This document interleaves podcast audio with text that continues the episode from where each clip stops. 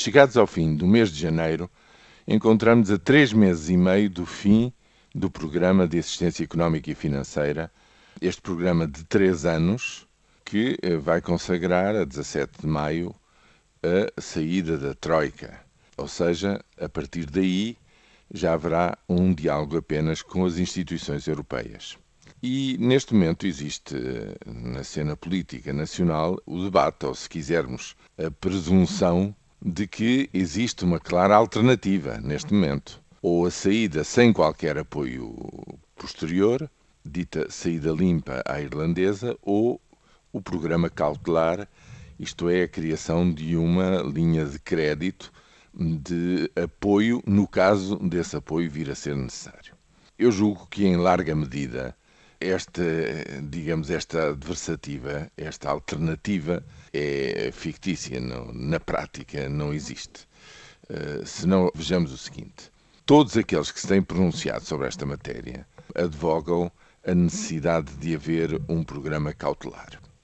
Desde o Presidente da República ao uh, Presidente da Comissão Europeia, o Comissário Olli Rehn, várias instituições, várias agências de rating e agora até o representante em Lisboa do FMI faz uma análise detalhada e basicamente qual é a argumentação? A argumentação é de que nestes dois anos e meio, quase três anos, houve efetivamente uma melhoria da situação, quer dizer, não se, não se está na situação crítica da primavera de 2011, mas as coisas eh, estão como que a meio caminho.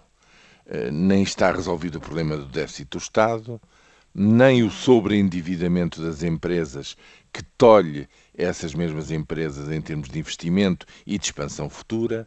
As famílias continuam sobreendividadas, as reformas ditas estruturais estão por avaliar, ou seja, foi-se eh, interveio-se em vários mercados de produto no mercado eh, laboral, na justiça, reformas da justiça, etc., que são recentíssimas e cuja avaliação está por fazer e, sobretudo, o impacto real daquilo que se pretende fazer ainda está por medir e por eh, verificar.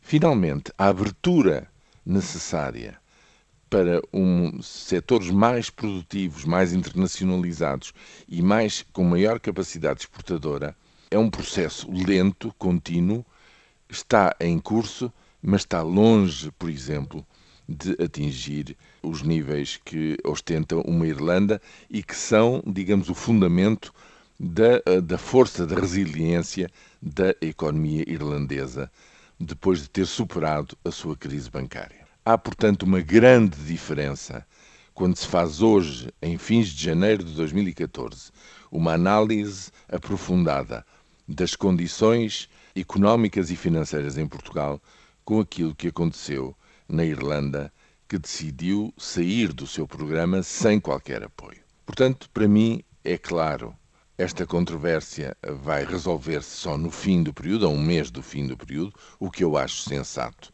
fazer essa verificação nessa altura, mas os dados estão lançados. De um ponto de vista de fundo, de ponto de vista estrutural, não há condições para sair sem um apoio ulterior. Mas, claro, isso é uma questão muito controversa politicamente.